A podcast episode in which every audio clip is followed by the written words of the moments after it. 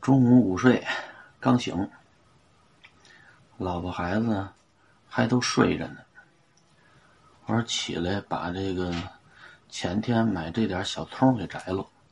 刚坐这儿，还没干活呢，就就听老二那点咳咔咳咔的咳嗽，看这意思，他也快醒了。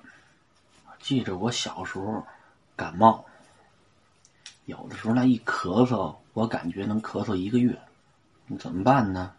就是我妈从抽屉里找点药，也甭管对症不对症，给吃了，觉得那样我就能好了。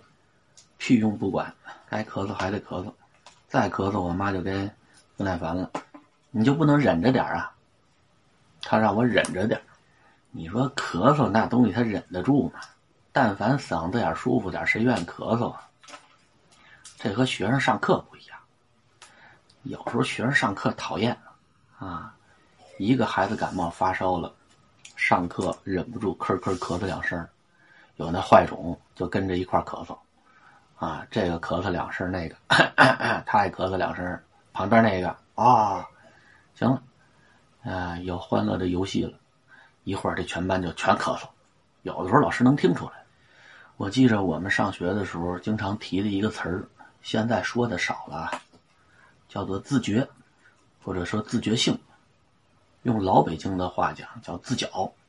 这大人就认为这孩子天生应该是有自觉性的，尤其在学习的时候，好多家长都不停的在强调这个自觉的问题。那时候啊，像我们这些孩子也经常思考这问题：为什么我就不自觉呢？到今天。长大了，好像明白点味儿过来了。行，这是醒了，醒了，开始找我了，找我，让我看孩子去。这是出门了是从睡觉那屋出来了。我也没早起多会儿，嘿，不错，没过来，我能踏踏实实录会儿。啊，踏踏实实把这葱给摘完了。那时候我妈一提自觉，就说我大姨家我那姐姐说：“你看人家多自觉，放学之后拿个小板凳坐在家门口写作业，家里多吵都影响不了他。哎，我们姐儿几个和你姥姥怎么掐怎么打，人家该写作业写作业，那叫自觉性。那时候说实在的。”听我妈说完之后，我真挺佩服我姐的，她怎么就能坐得住？后来我才知道，我大姨夫原来是上海交大的高材生，人骨子里就带着爱学习的遗传基因，就是生错人家了。有人说你妈也爱学习呀，不是说当初在班里也是学霸吗？我妈那种爱学习呢，和我姐还真没法比。我妈那爱学习呢。有一种争强好胜在里头，你说他是想改变命运吧？我觉得也不太准确，因为他毕竟没有改变命运。你看我妈现在这模样，这就是你要非说他改变命运了，他就把一个正常人的命运改变的不正常，并没有把自己从一个底层的劳动者通过学习改变命运，进入社会的精英阶层。没有，我妈那时候老喜欢忆苦。啊，说他上学的时候如何的虐待自己，如何的不容易。早上起来，我姥姥他们家是给钱，是给二分呢，是给五分呢？那是早点钱。你要这么一说呢，那时候我姥姥对我妈还真不错，还能给她点饭钱。我小时候，我妈就从来没有主动给我钱的时候。那时候我妈就认为，什么时候回家，什么时候家里有剩饭。啊，家里能吃饱，再给你钱那就是糟践钱。所以在我的印象里，我打小就没从我妈那儿拿过一分的零花钱。我脑子里就不认为小孩应该有零花钱，我认为那些有零花钱的孩子都是坏孩子。我也不羡慕他们。当然了，后来一玩抖音之后，啊，发现这样的父母还是有很大的一部分人群的，甭管是因为家境。的窘迫呀，还是因为对子女的苛刻啊，这样的家长还数量还是不少的，很幸运啊，让我摊上了。那时候在我们家就是学习上向高标准看齐啊，生活上向低标准看，周围实在找不着比我们家标准更低的，就让我向我妈看齐啊，我妈就拿自己现身说法啊，我当初饿成什么样啊？啊，我都舍不得花钱买吃的啊！你这个啊，你有这么多好吃的，甭管是处理的吧，是怎么着的吧？哎，我不让你饿着，时刻的提醒我，现在生活在蜜罐里，就是我这蜜罐里面兑的水比别人家的蜜罐多一些啊。如果说我爷爷活着的时候吧，我觉得我生活的那个蜜罐啊，还是比较甜的啊，因为我爷爷挺疼我的。自打我爷爷一去世，完了，这蜜罐里彻底不放糖了。我妈就老说她当初上学的时候，那个时候一些呃非常经典的，她认为可歌可泣，就是我这一辈儿应该传承下去的一些优良品质啊，或者上升一点就应该叫做家风啊。我妈就强调自己当初艰苦朴素的家风。找一个东西。啊。那就是二十毫升、三十毫升怎么分啊？啊？你要分什么东西？给他喝那个药，你得有那个二十毫升、三十毫升的那个。二十毫升、三十毫升的对对对。啊，好说。等着啊。嗯，把那药赶紧给他吃了，那咳嗽太厉害了，喝那个不管用。嗯，好吧。要说我妈那个时候家里给零花钱吧，这个给零花钱的定义呢，和今天的是不一样的。那个时候，我妈帮着家里挣钱，我那几个姨都一样，啊，都帮家里卖报纸。小孩能干嘛？就卖报纸。这孩子越大，卖的越多。呃，像我小姨和小舅，呃，卖报纸的地方呢，就离家比较近，啊，在北海后门附近。我姥姥给他们的定额呢也比较少，嗯，像我妈、我大姨、我二姨、我四姨，他们年岁比较大的卖报纸。给的定额呢，就多一点卖一百份二百份嗯，因为你们大，所以能往远处跑，这样呢，卖报纸卖的就多。定额完成之后呢，剩下的钱归你自己。我姥姥一般这钱数呢卡的是比较死的，估摸着孩子呢卯足了劲，也就能卖这么多份儿啊，所以说，嗯，再挣出太多富裕的也不可能。但是像我妈这种脑子活的呢，总有办法，啊，自己多捞点钱。所以我妈那时候手头是有零花钱的，啊，这钱落下来，啊，是凭自己本事挣的。我姥姥呢，也不跟她较真儿，就当算是给她零花钱了。那时候每天早上起来，我妈就为了能攒下几分钱，上学的时候路过那早点摊儿看人卖烧饼的。啊还是卖芝麻火烧，忘了。说一分一块儿也不是二分一块儿咽口吐沫，上学去，这钱攒下来，攒下来买钢笔，到最后那钢笔买回来没两天就丢了，要不是我妈小时候就因为那次丢钢笔差点没疯了嘛，代价太大了，饿了多长时间没吃饭，还说这自觉性，这小孩哪有自觉性啊？什么样的小孩有自觉性啊？你分这自觉呢？他是在什么方面？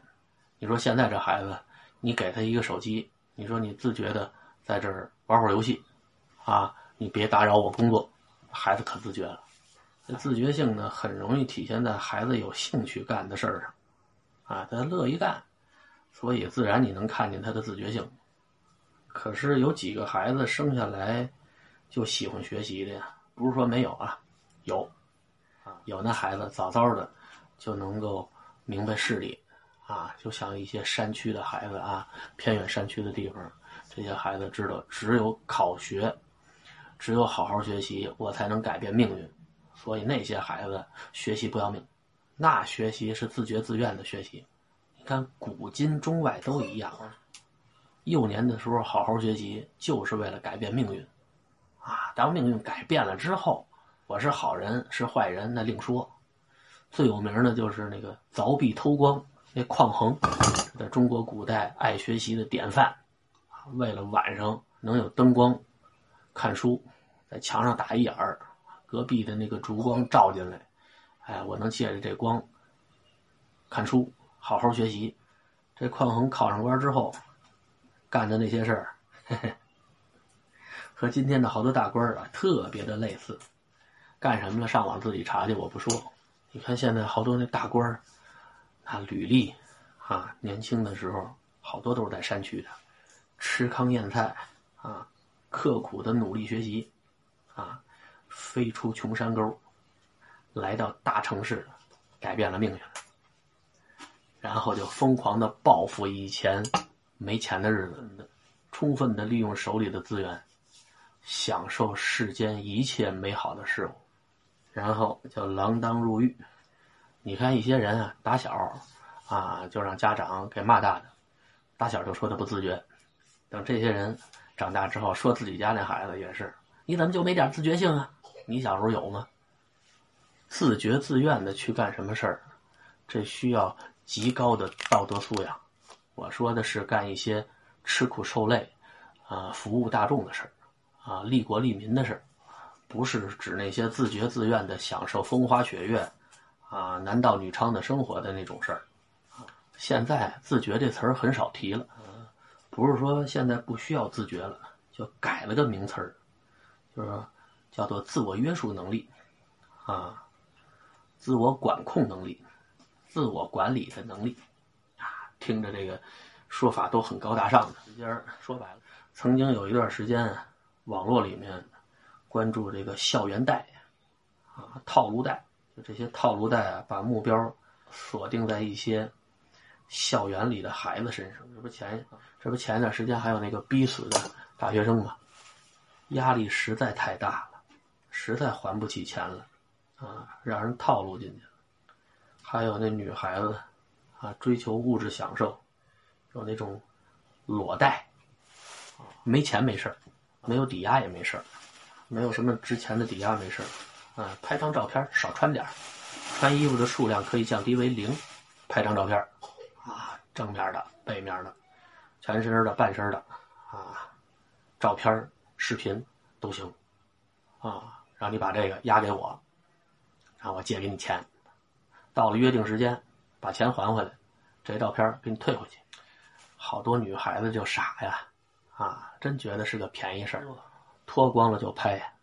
反正你要说这女孩长得跟我似的，我估计你一丝不挂的，都没人要你这照片，也没人借你这钱，多少都得有几分姿色。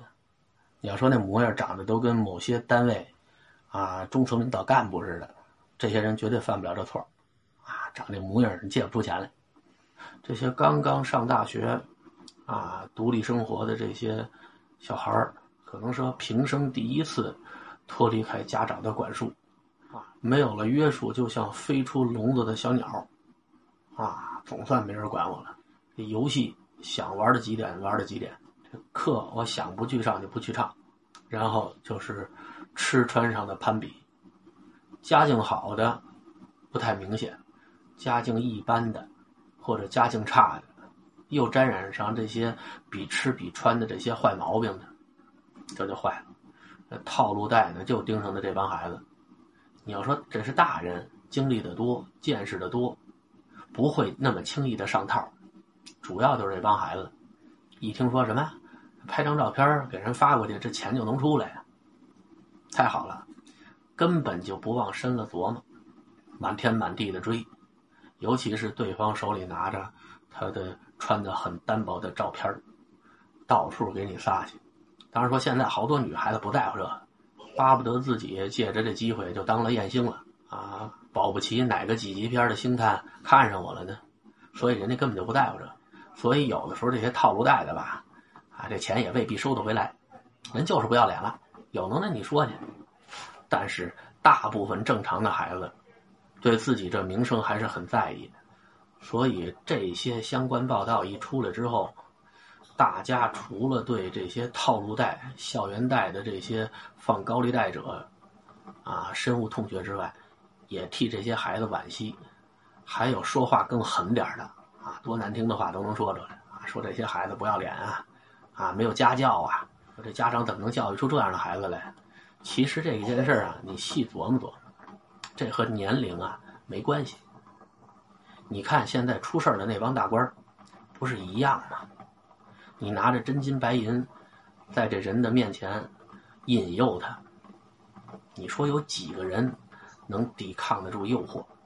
说不说别人啊，就说我，我们家孩子刚得病的时候，这抖音的粉丝量正好我蹭蹭往上走。真有那朋友说你给发个账号，啊，我给你打点钱过去，看你真不容易。当时第一反应就是干嘛呀？我这跟要饭的似的，玩抖音又不是为了募捐。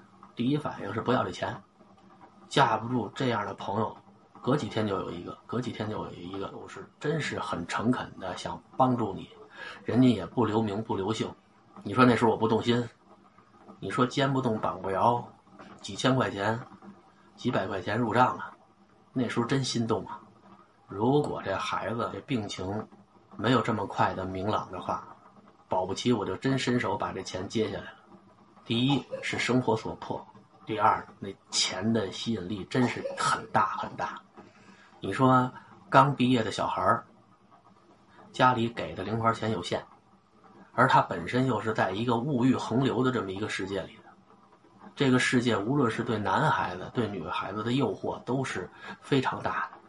我想要这个，我想要那个，哎，我想穿这个，我想穿那个，我走到哪儿都想让人高看我一眼。就这种冲动，对于孩子来说那是抑制不住的。这时候，匡昌有一个套路袋，拿着这么厚一摞钱摆在这儿。你说有几个孩子不就范？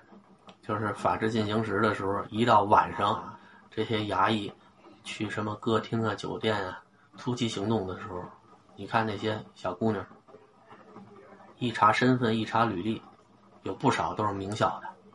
这个来钱快啊！像这样的地方，我出来工作两次，啊，一个 LV 的包就出来了。据说这女孩还是学校学生会的干部。说人民大学博士生导师张明教授曾经说过这么一句惊人的话：“我的博士研究生一概不要学生会干部。”啊，他的理由很明确，他认为啊，高中纯洁的求学之态，如果被贪图功名利禄的杂念所污，则不利于学习。他的这个观点虽然有些极端，但是我觉得还是挺现实的。你看现在好多。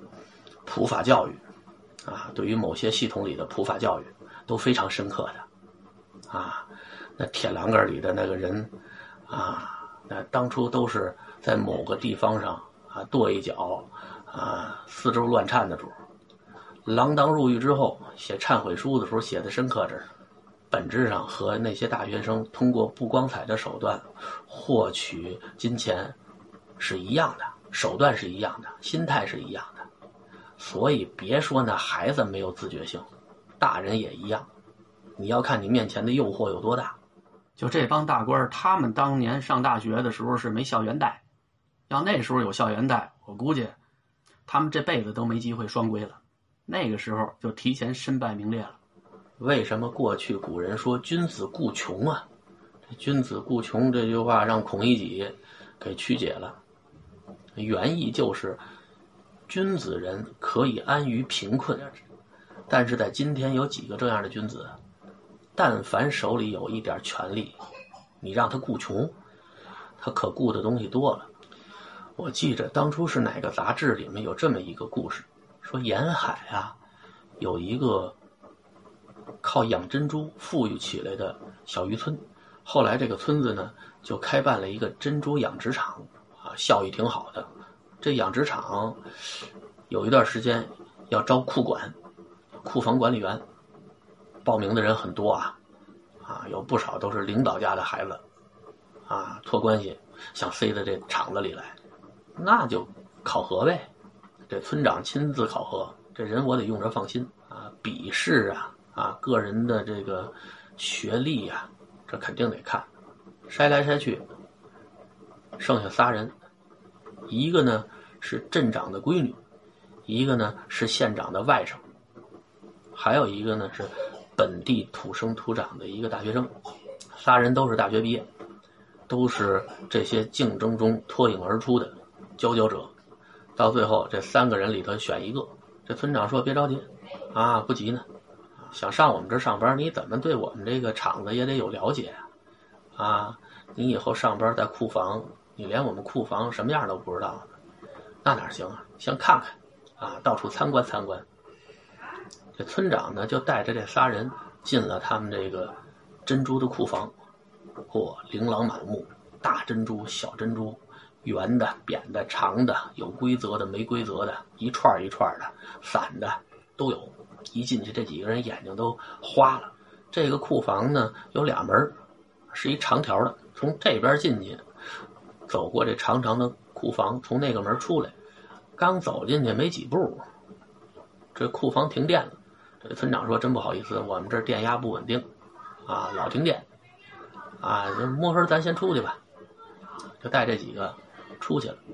出去之后到一屋，这屋里呢，地上有块海绵，一看就是小学上体育课前滚翻那海绵。然后这村长就跟这仨人说：“啊，你们在这儿当库管呢，这身体素质得好。我做几个动作，你们谁能跟着我把这动作做完喽，我就选谁。”说完话，这村长。在这海绵垫子前头做了几个深蹲，然后又上下蹦了几下，然后在这垫子上连续的做了两个前滚翻，做完了。